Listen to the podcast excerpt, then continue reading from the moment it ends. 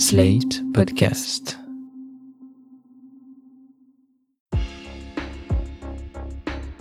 Je m'appelle Faustine, j'ai 10 ans. Au petit déjeuner, je prends la plupart du temps des tartines à la pâte à tartiner au chocolat ou au beurre grillé, avec parfois un verre de jus d'orange ou un verre de jus de pomme. Parfois aussi, je prends un verre de lait avec des petits gâteaux au chocolat, spécial pour le petit déjeuner. C'est écrit sur la boîte.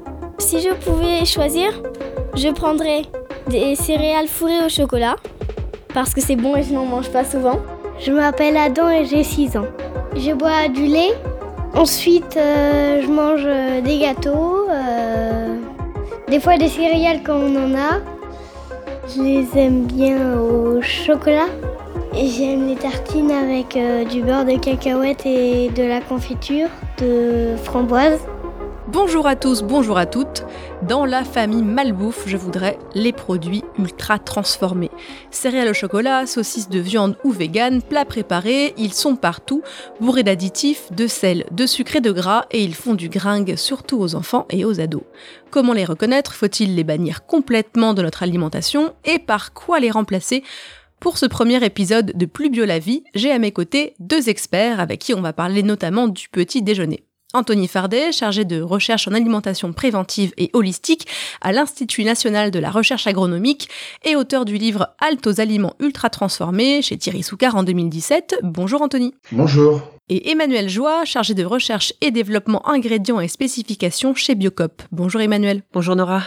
Alors, première question, d'abord, c'est quoi exactement un aliment ultra transformé et qu'est-ce qu'il distingue d'un produit juste transformé, Anthony? Alors les aliments ultra transformés euh, marquent la une grande transition alimentaire qu'on a vécue dans les années 80 massivement. C'est le passage des vrais aux faux aliments. Donc j'ai appelé ces aliments des, des fake foods pour bien les différencier des, des vrais aliments. Donc c'est quoi un aliment ultra transformé C'est avant tout un aliment artificiel. Et la grande question, c'est qu'est-ce qui est artificiel? Donc ce qu'on a artificialisé dans l'aliment, ce sont ses propriétés sensorielles, c'est-à-dire couleur, arôme, goût et texture, par ce qu'on appelle un peu plus scientifiquement, des marqueurs d'ultra-transformation. Quels sont ces marqueurs? Eh bien, on ajoute des ingrédients et ou certains additifs de type cosmétique, donc on est bien dans l'idée de maquiller un produit, pour modifier donc euh, ces caractéristiques sensorielles, parce que c'est ce qui nous fait acheter un produit. Donc en fait, on a créé des aliments artificiels euh, très attractifs, voire addictifs entre guillemets, et qu'est-ce qu'est-ce qui se passe? Ben, On consomme plus que de raison parce que le plaisir immédiat et facile d'accès l'emporte sur la satiété. On le rachète et on peut devenir client à vie. C'est donc euh, très rentable, surtout que c'est peu coûteux à fabriquer. Et quelle est la différence avec un produit normalement transformé, qui peut être aussi d'origine industrielle ou fait à la maison? Eh bien, c'est qu'un produit normalement transformé n'a pas ces ingrédients et additifs cosmétiques ou ces marqueurs d'ultra-transformation. Alors, on verra tout à l'heure, on a, on a sur la table en fait plusieurs, euh, plusieurs paquets de choses euh, bonnes, pas très bonnes. Vous nous direz un peu ce qu'il y a dedans. On a des céréales euh, au caramel chocolat, des céréales fourrées chocolat noisette. On a un jus de fruits, un jus d'orange à base de concentré, puis des biscuits. je cite le packaging, un spécial petit déjeuner. Parmi ces produits, en fait, qu'est-ce qui est juste transformé? Ou est-ce que tout est ultra transformé ici? Alors, le, le jus d'orange, si c'est juste un concentré d'orange, euh, n'est pas ultra transformé parce qu'on n'a pas de marqueur d'ultra transformation. Même s'il faut préférer évidemment un jus 100% pressé. Par contre, les céréales du petit déjeuner à 95-99% pour les enfants sont ultra transformées. Et on va y retrouver beaucoup de marqueurs d'ultra transformation avec entre autres des amidons et des amidons transformés, des sucres cachés type euh, par exemple sirop de glucose, sirop de glucose fructose, des sucres caramélisés, etc. Donc voilà à peu près euh, ce qu'on peut dire sur ces aliments. Emmanuel, on, on peut connaître le degré de transformation rien qu'en lisant une étiquette. Par exemple, si je vous, si je vous passe euh, les, euh, les, les biscuits petit déjeuner là, qui sont, euh, il y a écrit euh, brut, 5 céréales complètes, original. Si on regarde l'étiquette, est-ce qu'on peut savoir assez rapidement si un produit est transformé, en tout cas ultra transformé? On peut pas savoir complètement euh, le degré de, de transformation, enfin d'ultra transformation, parce que un ingrédient transformé, par exemple, euh, faire une compote euh, de pommes, en fait, c'est transformer son ingré- son alimentation. Donc ça, c'est pas un, un problème. On parle bien de l'ultra transformation, et euh, on peut on peut on peut pas voir le degré complet de l'ultra transformation, mais il y a des indicateurs qui peuvent permettre de s'en rendre compte. C'est souvent quand on voit des sirops de en dehors du sirop d'érable, quand on voit des sirops d'orge, de blé, ça donne quelque chose d'intéressant pour euh, pour quand on l'achète. Or, c'est des produits vraiment, c'est des marqueurs d'ultra transformation.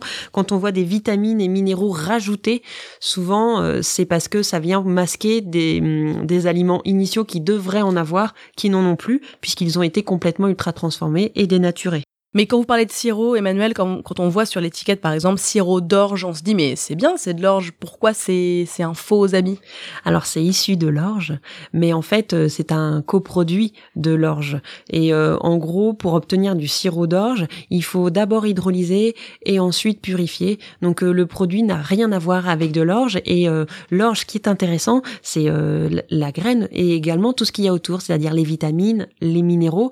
Et quand on le sirop d'orge n'a plus que les propriétés euh, glucidiques, euh, du, donc simplement énergétiques du, du produit, de l'orge, et pas euh, tout ce que le corps a besoin. Et là, sur, le, sur on a des céréales, donc caramel et chocolat, garanties avec du blé complet, par exemple, sur l'étiquette, je vois qu'il y a écrit carbonate de calcium, acide pantothénique, thiamine, riboflavine, acide folique. Ça, c'est bon, c'est pas bon? Qu'est-ce que... Ça dépend. La thiamine, c'est de la vitamine B. Donc, elle est recommandée, par exemple, pour les, dans les produits pour bébés, avec tous les, tout, dès qu'il y a du blé pour pouvoir faciliter la digestion. Mais elle est synthétique. Donc, euh, avec tous les enjeux qu'il peut y avoir aujourd'hui dans la fabrication de la vitamine B. Donc c'est intéressant le blé complet, mais c'est tout le reste qu'on rajoute autour en fait pour le rendre plus joli. On a, on a envie de craquer devant ces céréales. Et pour finir sur les étiquettes, en fait, moi j'entends souvent, on peut lire souvent, euh, plus il y a d'ingrédients, plus il faut se méfier. Est-ce que c'est une règle qu'on peut suivre ou, ou c'est du cas par cas? Anthony? On a calculé, si vous voulez, qu'au-delà de 5 ingrédients, on a plus de 75% de chances d'avoir un aliment ultra transformé. Et on a fait ce calcul sur 24 000 euh, aliments étiquetés emballés en grande et moyenne surface. Donc plus la liste est longue, plus vous avez de chances d'avoir un aliment ultra transformé. Et ensuite, donc si vous avez une longue liste avec des noms d'ingrédients et, et ou certains additifs que vous n'utilisez pas à la maison, ça doit quand même mettre la puce à l'oreille. Et on peut rajouter aussi des indicateurs, alors qui ne sont pas exclusifs à 100% des ultra transformés, mais qui sont significativement caractéristiques de ces aliments. C'est des emballages souvent très colorés, euh, des personnages de l'univers des enfants, souvent des portions individualisées, euh, souvent des promotions parce que ce sont des produits euh, finalement pas très chers à, à, produire, et comme on le soulignait tout à l'heure, euh, des mentions trompeuses qui induisent un effet potentiellement bénéfique pour la santé, ce qui n'est pas le cas. Par exemple, on va avoir des produits allégés, vegan, bio, sans gluten. Qu'est-ce qu'il y a d'autre? Surtout les produits, les céréales petit déjeuner qui sont souvent enrichis en blé complet, fibres, minéraux, vitamines mais c'est un peu pour cacher la misère parce que on essaye de vous vendre le produit en mettant l'accent sur un élément de l'ensemble, mais l'ensemble malheureusement n'est pas bon puisque ce sont souvent des bombes de sucre avec des céréales très raffinées, beaucoup de sucre caché, de sucre ajouté. Donc euh, voilà, c'est toutes les caractéristiques de ces aliments. C'est euh, oui. c'est le cas des euh, petits des biscuits petits déjeuner qui euh, sont euh, riches en fibres. Donc on met l'accent sur les céréales complètes mais qui derrière sont des vraies bombes de sucre. Vous aurez faim à 11 heures. Hein. Emmanuel, vous parlez de bombes sucrées et ça me fait penser à un terme qu'on lit beaucoup ces derniers temps qui est calorie vide. Qu'est-ce que c'est au juste une calorie vide? Anthony? Oui, alors rappelons que les calories vides est un concept qui a été euh, développé dans les années 90 et qui est antérieur aux aliments ultra transformés, hein, qui date euh, de 2009. Pourquoi parle-t-on de calories vides? C'est vide de quoi en fait? Bah, Elles sont vides ou très pauvres en composés bioactifs protecteurs. Il y en a quatre grandes catégories, fibres, minéraux, vitamines et antioxydants.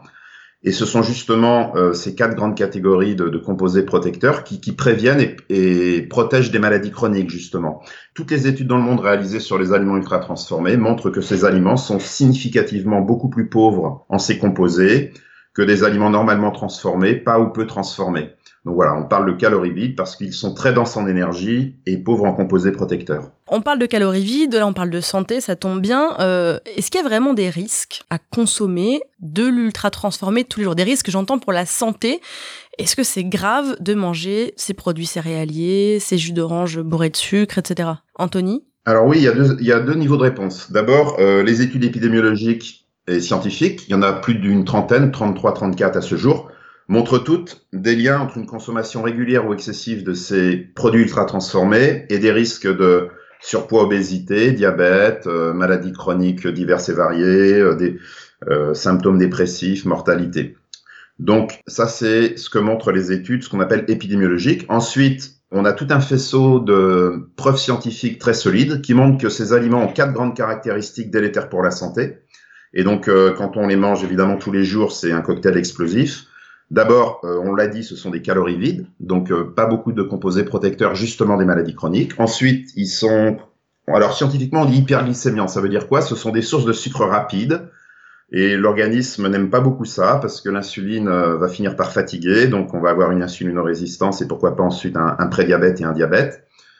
Troisième grande caractéristique, c'est qu'ils sont peu rassasiants parce que d'abord ils demandent moins de mastication et puis ils sont riches en gras et sucres qui sont les, composés les moins rassasiants par rapport aux protéines et fibres qui sont plutôt caractéristiques des vrais aliments. Et enfin, euh, dernière caractéristique sur laquelle on manque de recul, mais des équipes de recherche travaillent dessus, c'est qu'ils contiennent de nombreux composés totalement artificiels au corps humain, c'est-à-dire qu'on n'avait jamais rencontré auparavant, surtout depuis les années 80. On peut citer certains additifs, pas tous. On va citer des ingrédients ultra transformés comme des sucres invertis, des sirops de glucose, des isolats de protéines, des protéines hydrolysées, les composés néoformés, qui sont des nouveaux composés qui se synthétisent lors euh, des traitements technologiques très drastiques, et puis, on va pouvoir citer aussi, euh, alors ça, c'est des hypothèses émises par d'autres chercheurs, des composés qui pourraient migrer des emballages parce que ce sont des produits suremballés. Et tout ça peut créer un potentiel effet cocktail euh, sur lequel on manque de recul. Mais si vous voulez, tous ces, tous ces arguments sont largement suffisants pour appliquer le principe de précaution et limiter la consommation des aliments ultra transformés. Sur les additifs, euh, on entend beaucoup parler d'additifs euh, depuis quelques années. Est-ce que, Emmanuel, tous les additifs sont mauvais pour la santé? Est-ce qu'on peut en citer quelques-uns d'abord? Qu'on puisse repérer après dans les étiquettes Tous les additifs sont pas forcément mauvais pour la santé. Alors il y en a qui sont euh, identifiés comme euh, ayant, euh, en fait, la, la, c'est la dose aussi qu'il faut voir dans les additifs. Oui, ça existe un produit sans additif, et c'est même encore mieux un produit sans additif et sans emballage.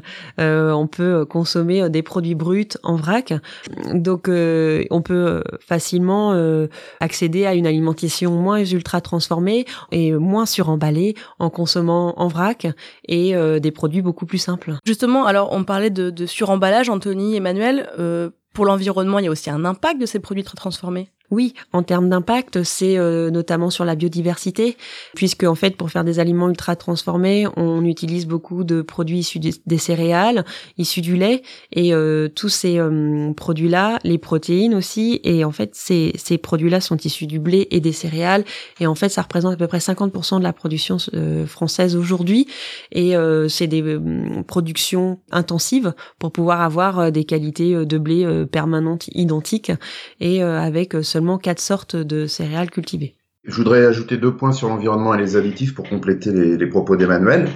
Euh, sur les additifs, il faut bien préciser qu'il y a trois grands types d'additifs de conservation, antioxydants et on va dire euh, cosmétiques. Et c'est surtout les cosmétiques qui posent problème parce que ils sont à plus de 80% des additifs sont cosmétiques, c'est-à-dire pour modifier goût, couleur, arôme et texture. Et donc, par définition, comme ils sont cosmétiques, ils sont pas indispensables. Donc, c'est vraiment ces additifs dont on peut se passer qui sont des marqueurs d'ultra transformation. Nous, on a fait un calcul euh, sur un enfant qui mangerait vraiment euh, des céréales du déjeuner, euh, restauration collective assez ultra transformée, le soir des, des, plats tout préparés, parce que les parents n'ont pas le temps. Il peut consommer jusqu'à 40 44 additifs dans la journée. Donc, ce qui est énorme, et arriver à, à plus de 70% de calories ultra transformées dans la journée. Donc voilà, donc comme on n'a pas de recul sur l'effet cocktail, c'est, je pense, un point très important à souligner.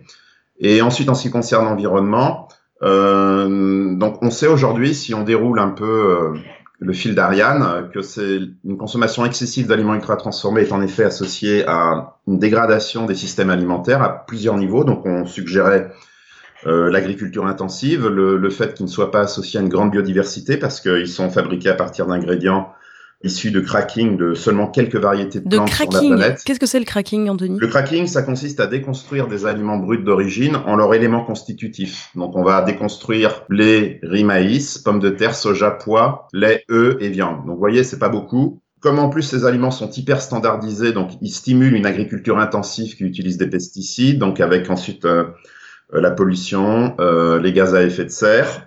Ensuite, euh, on utilise, les calories animales dans ces aliments ultra transformés sont issues euh, d'animaux en intensive. Hein. Pour arriver à des coûts aussi bas, c'est forcément de l'intensive, donc nourri au soja, donc qui entraîne la déforestation. Ensuite, euh, donc comme ils ont tendance à être hyper standardisés dans le monde entier, dans les grands pays émergents, on les voit se substituer progressivement aux traditions culinaires, aux, aux aliments régionaux. Donc ça, c'est assez dramatique parce que ça peut détruire les traditions culinaires. Euh, comme ils sont peu chers, ils sont, même s'ils viennent de l'autre bout de la planète, ils sont souvent des fois moins chers que certains produits locaux, donc ils peuvent détruire des petits producteurs qui vont alimenter les bidonvilles. Ça, on le sait. Donc on voit bien que en, plus on va consommer ces aliments, moins on va régénérer les systèmes alimentaires et, et plus ça va être euh, mauvais euh, pour la planète. Emmanuel, vous voulez ajouter quelque chose? Je voulais rajouter le blé pour obtenir par exemple l'amidon et ensuite le gluten. En fait, c'est une succession euh, d'extraction. On prend le blé, on extrait la cosse du blé comme ça, on a la farine euh, T55, souvent la farine blanche. Et après, avec la cosse, on peut récupérer l'amidon et ensuite on peut récupérer ensuite le gluten. Ce qui fait qu'on d'un produit initial, on a trois fois les ingrédients et en fait on a éclaté le blé et comme ça on va pouvoir revendre trois ingrédients différents plutôt que d'en vendre qu'un seul. Et ça, il y a tout un intérêt industriel et tout un intérêt euh, financier. Je voudrais qu'on reparle de l'effet cocktail que vous euh, que vous évoquiez euh, il y a quelques instants. moi, je me demande est-ce qu'il faut supprimer complètement de son alimentation les produits ultra transformés? Ou bien on peut encore en consommer de temps en temps. Emmanuel? En tant que maman, je sais que ça va être impossible d'éliminer euh, les aliments ultra transformés, mais il y a vraiment moyen déjà euh, de, de, limiter en remettant au cœur de, de, de l'alimentation la cuisine. Anthony, est-ce qu'il faut supprimer euh, tout ça de notre alimentation L'effet cocktail, c'est quoi? Alors l'effet cocktail, ça veut dire que un additif qui a été évalué sans risque pour l'être humain, ce qu'on appelle la dose journalière autorisée, peut peut-être devenir un risque s'il est mélangé avec d'autres additifs par interaction avec les autres additifs. Donc on a très peu de recul. On ne pourra jamais scientifiquement tout étudier parce que c'est des milliards de combinaisons. Donc c'est là que le principe de précaution euh, s'applique. Et après, est-ce qu'il faut supprimer euh, totalement de son alimentation les ultra transformés? Il y a plusieurs niveaux de réponse. D'abord, on n'a pas d'études scientifiques qui dit que zéro. Enfin, il n'y a pas d'études scientifiques qui prouvent qu'il faut totalement les supprimer. Ensuite, je ne pense pas que ce soit souhaitable parce que l'ultra-transformation peut jouer des rôles de niche dans la société pour, à, divers, à divers niveaux. D'abord, il faudrait les utiliser ce pourquoi ils ont été créés, c'est-à-dire pour dépanner, voilà, pour à l'occasion, éventuellement de temps en temps.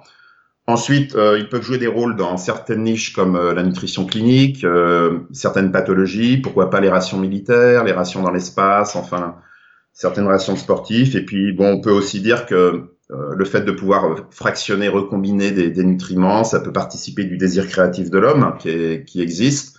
L'idée, en fait, c'est qu'ils ne deviennent pas la base, comme c'est le cas en ce moment de plus en plus sur la planète, mais qui restent des aliments de niche à consommer avec très grande modération, probablement pas plus d'un ou deux par jour. Emmanuel, vous parlez du fait d'être parent. C'est quand même assez difficile. On évoquait les packaging euh, un peu agressifs de tous ces aliments ultra transformés. C'est assez dur de résister à la tentation d'acheter ou de consommer ces produits, surtout quand on a des enfants, des ados qui voient leurs copains, leurs copines les manger. Il y a des publicités très colorées, des messages. Voilà, on a vu euh, spécialistes du petit déjeuner, énergie pour toute la matinée. On a des, des, des animaux, des personnages de l'univers des enfants sur les packaging.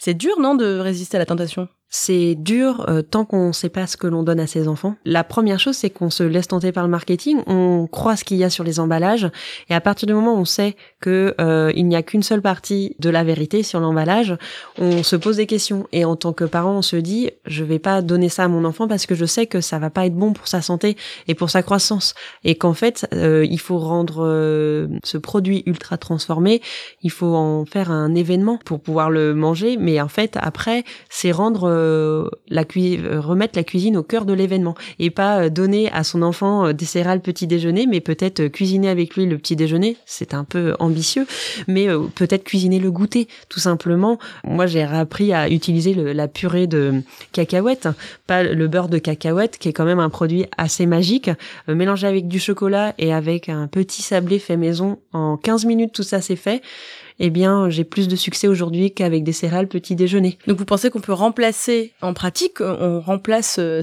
tous ces aliments qu'on voit partout à la télé, dans les pubs, sur les euh, affiches, dans la rue, on peut les remplacer par du fait maison, ça prend pas beaucoup plus de temps? Ça peut en prendre, mais euh, il y a aussi je pense, l'idée de cette publicité, c'est la nouveauté. En fait, rapporter ce nouvel aliment, c'est rapporter de la nouveauté.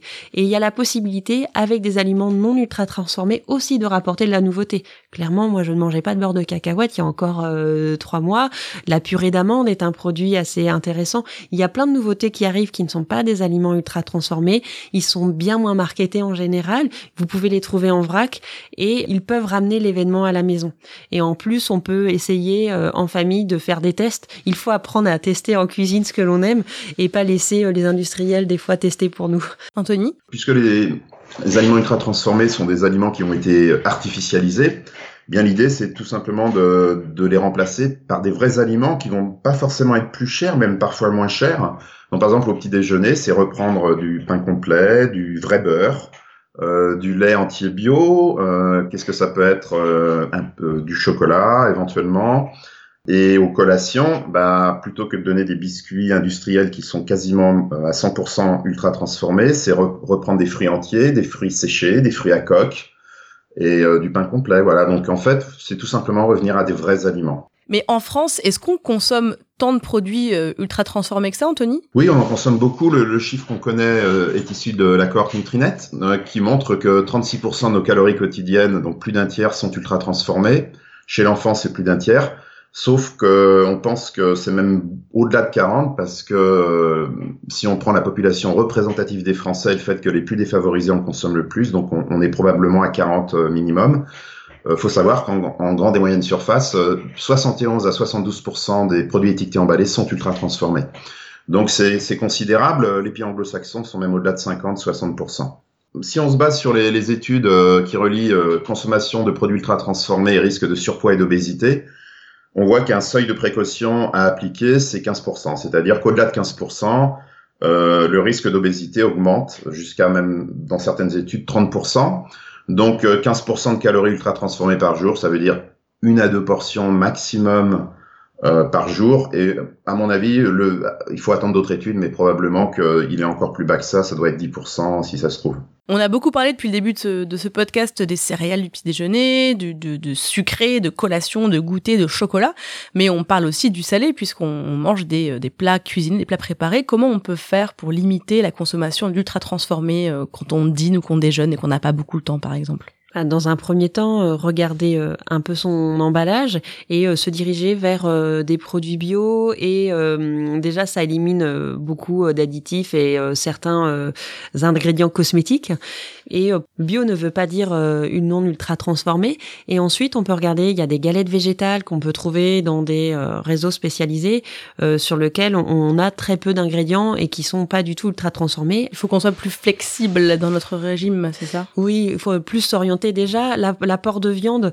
Euh, manger moins de viande, ça permet souvent de moins l'accompagnement que l'on retrouve est moins ultra transformé euh, avec des légumes euh, préparés. Donc il faut vraiment s'orienter plus vers un, régime flexitariste qui limite la consommation de viande et augmente la consommation de légumes. Anthony? Oui, en effet, pour rebondir sur les propos d'Emmanuel, le, le régime flexitarien rejoint une règle qu'on a élaborée à partir des données scientifiques qui est assez générique et universelle. C'est la règle des 3 V, c'est-à-dire végétal, vrai, varié si possible bio, local et de saison. Euh, cette règle est, vraiment très importante parce qu'elle a été élaborée pour protéger à la fois la planète, les petits producteurs, les systèmes alimentaires et la santé. Et donc, en gros, c'est voilà, il faudrait ne pas dépasser euh, deux, portions de produits animaux par jour, ne pas dépasser une à deux portions euh, de produits ultra transformés par jour, donc la règle vraie. Et puis varier, bah varier c'est très important pour euh, les besoins nutritionnels et apporter le maximum de composés protecteurs à l'organisme. Donc je pense vraiment le futur, euh, c'est le flexitarisme clairement, et, la science soutient beaucoup euh, cette voie-là. Donc en fait, il faut suivre cette règle, le, on va dire le BLS biolocal de saison et la règle des 3 V. Donc vous disiez vrai. Alors végétal, vrai, varié. Végétal, vrai et varié. Je crois que c'est une très belle conclusion pour apprendre à se passer le mieux possible des produits ultra transformés. Et voilà, maintenant vous ne pourrez plus dire que vous ne saviez pas ce qu'il y a dans vos céréales goût chocolat et autres petits salés en conserve, mais vous savez aussi que vous pouvez manger de temps en temps une crème dessert à la pistache sans culpabiliser ni vous mettre en danger. Merci Anthony Fardet. Merci beaucoup. Merci Emmanuel Joie. Merci.